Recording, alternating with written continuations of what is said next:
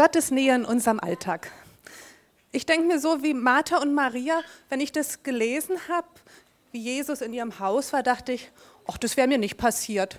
So Jesus in echt zum Anfassen oder so wie Nikola gesprochen hat, wenn Jesus so gesprochen hätte, das wäre mir nicht passiert, nicht zu antworten. Wenn er so, kennt ihr diesen Gedanken? Also wenn mit so den Gott mit den Ohren am Kopf zu hören oder ihn anfassen zu können, das wäre nicht einfach genial, nicht so mühsam. Aber unser Glaubensleben, wir haben damit zu tun, mit dem Unsichtbaren. Das Sichtbare und das Unsichtbare. Gott ist in vielen Dingen nicht sichtbar, nicht zu greifen, er ist verborgen. Wir wünschten uns vielleicht auch mal so ein klares Wort von Gott in unserem Alltag. Manchmal ist es unverständlich oder verschlüsselt, wenn wir es in der Bibel lesen. Wir müssen es ja erstmal verstehen, wie ist es denn gemeint.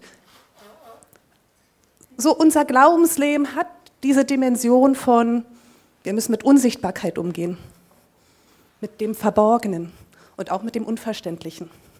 Was machen wir damit? Wir füllen die Lücken auf. Ich nenne es Definitionslücken. Wir haben immer einen Bereich von Gott, den wir nicht fassen können, nicht verstehen. Es sind so Lücken. Und was machen wir mit den Lücken? Wir füllen sie auf. Paulus nennt es Gedankengebäude. Wenn wir etwas nicht fassen können, ja, dann konstruieren wir doch etwas oder ergänzen es, füllen es auf mit Meinungen, Tradition. Ne, was ist euch vertraut? Was habt ihr mitbekommen aus dem Elternhaus? Meine Oma hat immer morgens ähm, die Losung gelesen. Das war eine Tradition. Und ich muss es überdenken. Wie möchte ich das machen? Wie bereichert es mein Glaubensleben? Weltbilder verändern sich. Da wird was entdeckt, auch in der Naturwissenschaft, und zack, verändert es ein ganzes Weltbild. Jetzt für äh, Lukas, Quantenphysik, oder?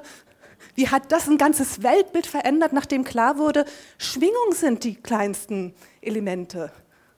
Stellt euch das mal vor, dann wird dieses Wort und Gott sprach realistisch, wenn es um Schwingung geht. Finde ich faszinierend. Also Weltbilder oder äh, Tradition. Ich mache das mal am ganz einfachen Beispiel. Die nehmen wir mal die Mode. Wenn ich Bilder von mir vor 20 Jahren sehe, denke ich auch, oh. Noch ein bisschen früher hatten wir diese Schulterpolster. Kennt ihr noch, ihr Frauen, die Blusen mit diesen Riesenkrägen? Ah, und dann sieht man es heute und denkt, oh je, wie konnte ich mich so anziehen? Und ich bin überzeugt, dass ihr denkt, das ist super schick, was ihr jetzt anhabt. Das ist ja auch. Jetzt wartet mal 30 Jahre. Die hochgekrempelten Hose, die Männer mit ihren Bärten. Vielleicht sitzt ihr dann da und denkt, oh je, aber ich finde den Bart von meinem Mann schick. Also. ähm, so Weltbilder verändern sich, aber es bleibt nicht außen vor. Wir, sie verquicken sich auch mit unserem Glaubensleben. Weil, logisch, wir leben ja hier. Es beeinflusst sich. So Gedankengebäude. Wenn wir so anfangen, Gedankengebäude zu bauen und Lücken zu füllen, kostet es echt Zeit. Wir verdeutlichen euch das hier. Mal angenommen, Ihr habt so ein Konstrukt. Kinder, schaut mal daran und legt mal los. Ihr denkt, Gott ist so, so fühlt sich's an, so macht man das, haben wir immer so gemacht. Das ist die Tradition unserer Gemeinde. Das hat mir meine Oma schon so gesagt. Und dann fängt man an zu bauen und man ist damit beschäftigt. Ne, man muss immer nach dem Plan gucken. Stimmt das denn? Man ist beschäftigt und kriegt vielleicht gar nicht so mit, wenn Gott gerade redet. Ja. Und ihr könnt mal so ein bisschen in euch hineinspüren, wo habt ihr so ähm, Bauten, wo ihr denkt, das muss so sein, anders geht es nicht. Ähm, das Abendmahl darf nur mit dem Pfarrer sein. Vielleicht diejenigen, die aus der evangelischen Kirche kommen, so bin ich es auch gewohnt gewesen. Kann doch nicht einfach der normale Gläubige im Hauskreis Abendmahl feiern. Ne? Das muss doch ein, ein Geistlicher tun, der dazu berufen wurde. So hat man Konstrukte und man ist damit beschäftigt. Schaut, ne? die brauchen mich gar nicht. ja.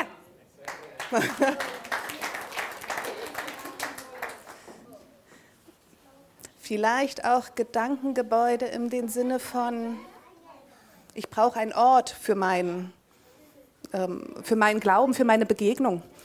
Ich lasse ihn mal kurz bauen. Ich glaube, ihr versteht, was ich meine. Ne? Wenn man anfängt zu bauen, das kostet echt Zeit. Und wäre der Gedanke nicht befreiend, Gott einfach so im Alltag zu erleben, ohne sich erst nach Traditionen, Meinung von anderen, Vorbildern zu richten?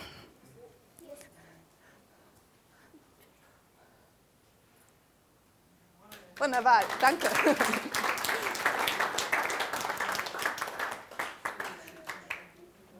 So, jetzt habt ihr hier gebaut. Nächste Thema, so Definitionslücken auffüllen. Manche Fragen sind echt schwer, zum Beispiel die Frage nach dem Warum. Wir können Dinge einfach nicht erklären, die uns passieren. Und das ist wirklich eine Frage, die ist eine Last. Warum bin ich krank? Warum ist mir das passiert? Warum? Und so eine Frage, die fühlt sich an wie ein Stein. Aber nicht so ein schöner Moosgummistein. Also das ist schon eine Frage, die wiegt ordentlich was. Und jetzt stell dir mal vor, wie es ist, mit dieser Frage im Alltag rumzulaufen. Genau. Ihr, ihr, tragt die mit euch rum, ihr tragt sie vor euch her und ihr wollt, ihr wollt ja Gott dienen. ihr wollt Gott gefallen, ihr wollt das Richtige tun, aber immer mit so einem Stein, ja hör mal, da kann man kaum atmen. Atmen nicht vergessen? Ja.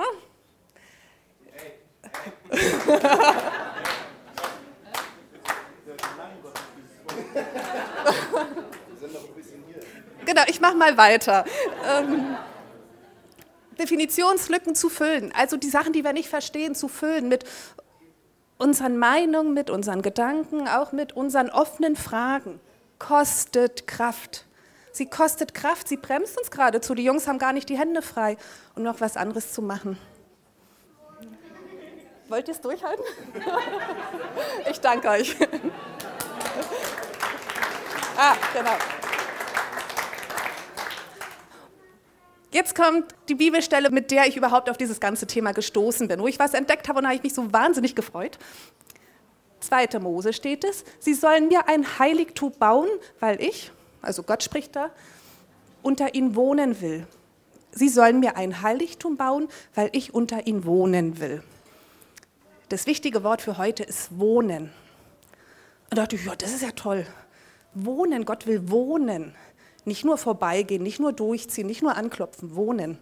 Und im Neuen Testament haben wir auch eine Bibelstelle. Jesus, das Wort, wurde Mensch und wohnte unter uns. Und jetzt möchte ich es ja immer genau wissen, wenn da heißt wohnen, was bedeutet das dann? Schachan. Ich weiß nicht, ob ich es richtig ausspreche. Es heißt wohnen, leben, zelten. Und ich dachte, ja, zelten, logisch, waren ja hier, Mose, waren ja alles Nomaden, da zeltet man. Ja, stimmt, aber da ist die ähnliche Bedeutung von Wohnen, auch Zelten. Und zur Zeit Jesus war man sesshaft. Viele. Es gab Städte, es gab Handwerke. Die haben, da nutzt Gott diese gleiche Bedeutung von Zelten. Wie ist denn das, wenn man zeltet? Also mal kurz überlegen, ihr habt es mit den Steinen gehabt, dieses Konstruieren, jetzt geht es ums Zelten. Also man ist vor allem beweglich. Ne? Man kann von einem Ort zum nächsten ziehen. Das Ganze ist irgendwie durchlässig. Ihr spürt, wenn die Kälte abends aufsteigt, ihr spürt, wenn es regnet, ihr hört die anderen, aber noch viel schöner, ihr hört ja auch ähm, die Vögel, die Tiere, wenn man zeltet. Ich finde ja, wenn man zeltet, ich mache das nicht so gern, weil ich doch gern meine Matratze mag, aber man ist auch zeitig wach. Oder so ausschlafen im Zelt. Habe ich jetzt nicht so erlebt. Abenteuerfreude. Abenteuerfreude. Ich mal so Lust, es ist Abenteuer, mal zelten zu gehen. So am See oder am Meer. Es ist schön, erfrischend. Stellt euch mal die, den Ausblick vor, deswegen macht man es doch, oder? Man zeltet ja nicht hier irgendwo in Riem zwischen den Hochhäusern, man zeltet doch außerhalb, mit schöner Aussicht, mit schöner Luft. Ja, und vielleicht ist es auch ein bisschen unbequem. Ne? Es ist nicht der Komfort, als wenn wir hier ein Gebäude errichten mit dem schönen Sofa. Vielleicht ist es auch mal so ein bisschen unbequem mit Gottes Gegenwart. Schaut mal, das war, was die Juden errichtet haben, als Gott gesprochen hat, baut mir ein Heiligtum, war so ein Zelt. Wenn jetzt dein Glaube kein Gebäudedenken ist, sondern Zeltcharakter hat, was würde sich ändern? Denkt daran, Zeltcharakter. Beweglich, mobil, durchlässig, abenteuerlustig. Glauben als Abenteuer? Hm, vielleicht doch manchmal ein bisschen unbequem, aber wenn dein Glaube Zeltcharakter hat, dann kann jeder Augenblick ein Ort Gottes sein. Zeltcharakter, stellt euch das mal vor, ihr müsst gar nicht groß bauen und machen und tun, sondern es entsteht ganz schnell etwas. Wenn euer Glaube Zeltcharakter hat, äh, plopp, war jetzt nicht plopp, sondern eher zrt, das Zelt. Wenn euer Glaube Zeltcharakter hat, kann jeder Augenblick ein Augenblick Gottes sein. Also wer, wer mag, kann ja da mal reinkrabbeln von den Kindern.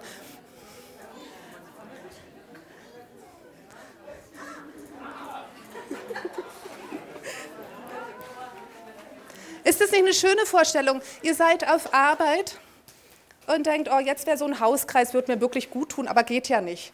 Da ist der anstrengende Kunde, der schwierige Patient oder äh, die nervige Kollegin. Und denkt, so ein Hauskreis wäre schön, wo man alle für mich beten und vielleicht noch die Hand auflegen. Die Zeit ist gerade nicht. Aber plopp! Du sprichst, Gott, hilf mir. Oder vielleicht denkst du es nur, weil ja gar keine, äh, weil es die Situation nicht hergibt. Vielleicht denkst du es nur, Jesus, hilf mir. Und Gott richtet seine Gegenwart aus. Ich arbeite mit Kindern und manche sind äh, sehr speziell. Nein, ich habe sie alle gern. Aber es gibt tatsächlich Kinder, die sind so aggressiv, da gehe ich dann auch manchmal in Deckung, dachte ich, oh, hoffentlich kriege ich jetzt nichts an den Kopf. Ähm, und dann ich, oh, Jesus, hilf mir, dieses Kind zu erreichen. Und plopp, es passiert etwas, es verändert sich etwas. Ist nicht immer so, aber ich freue mich über diese Momente und bin so dankbar dafür. Denkt an eure Familie. So, es gibt so die Momente, wo sich alle, einer hat schlechte Laune, plötzlich haben alle schlechte Laune. Oh. Und, und klar, dann will man nicht erst im Kreis sitzen und ein Lied singen. Da wäre es einfach so schön plopp. Die Gegenwart Gottes sofort da, so dieses, boah, wir sitzen sauer, wir können gerade nicht, aber wir wollen das doch gar nicht. Stellt euch vor, euer Glaube hat Zeltcharakter. Was würde das verändern in eurem Alltag? Die Juden haben noch einen schönen Vergleich sie sagen, Gott ist eine Wolke des Möglichen. Hm, mal kurz überlegen. Eine Wolke des Möglichen. Das ist nichts, was du greifen kannst. Das ist nichts, was du festhalten kannst. Man kann sich hineinbegeben, man kann es atmen. Stell dir vor, Gottes Gegenwart ist eine Wolke des Möglichen. Das bedeutet, manche Dinge laufen anders, als du es gern hättest. Aber trotzdem hat jeder Augenblick das Potenzial, heilig zu sein. Wir zeigen euch das mal. Eine Wolke des Möglichen. Na, wie ist es? Stellt euch mal da rein. Wie ist denn das? Das umgibt euch. Ihr spürt es, ihr riecht es.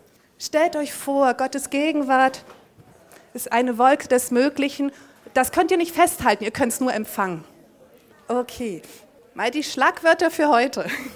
Gott wohnt, möchte unter uns wohnen und nicht bequem mit Sofa und Bausteinen und schweren Ziegelsteinen, sondern so wunderbar einfach und schnell, er möchte zelten. Und jeder Augenblick in eurem Tag hat das Potenzial, ein heiliger Moment zu sein. Wir können nicht bestimmen, wie der Tag läuft, aber wir können empfangen. Wir können Gottes Kraft, seine Liebe, seine Herrlichkeit, seine Ermutigung empfangen.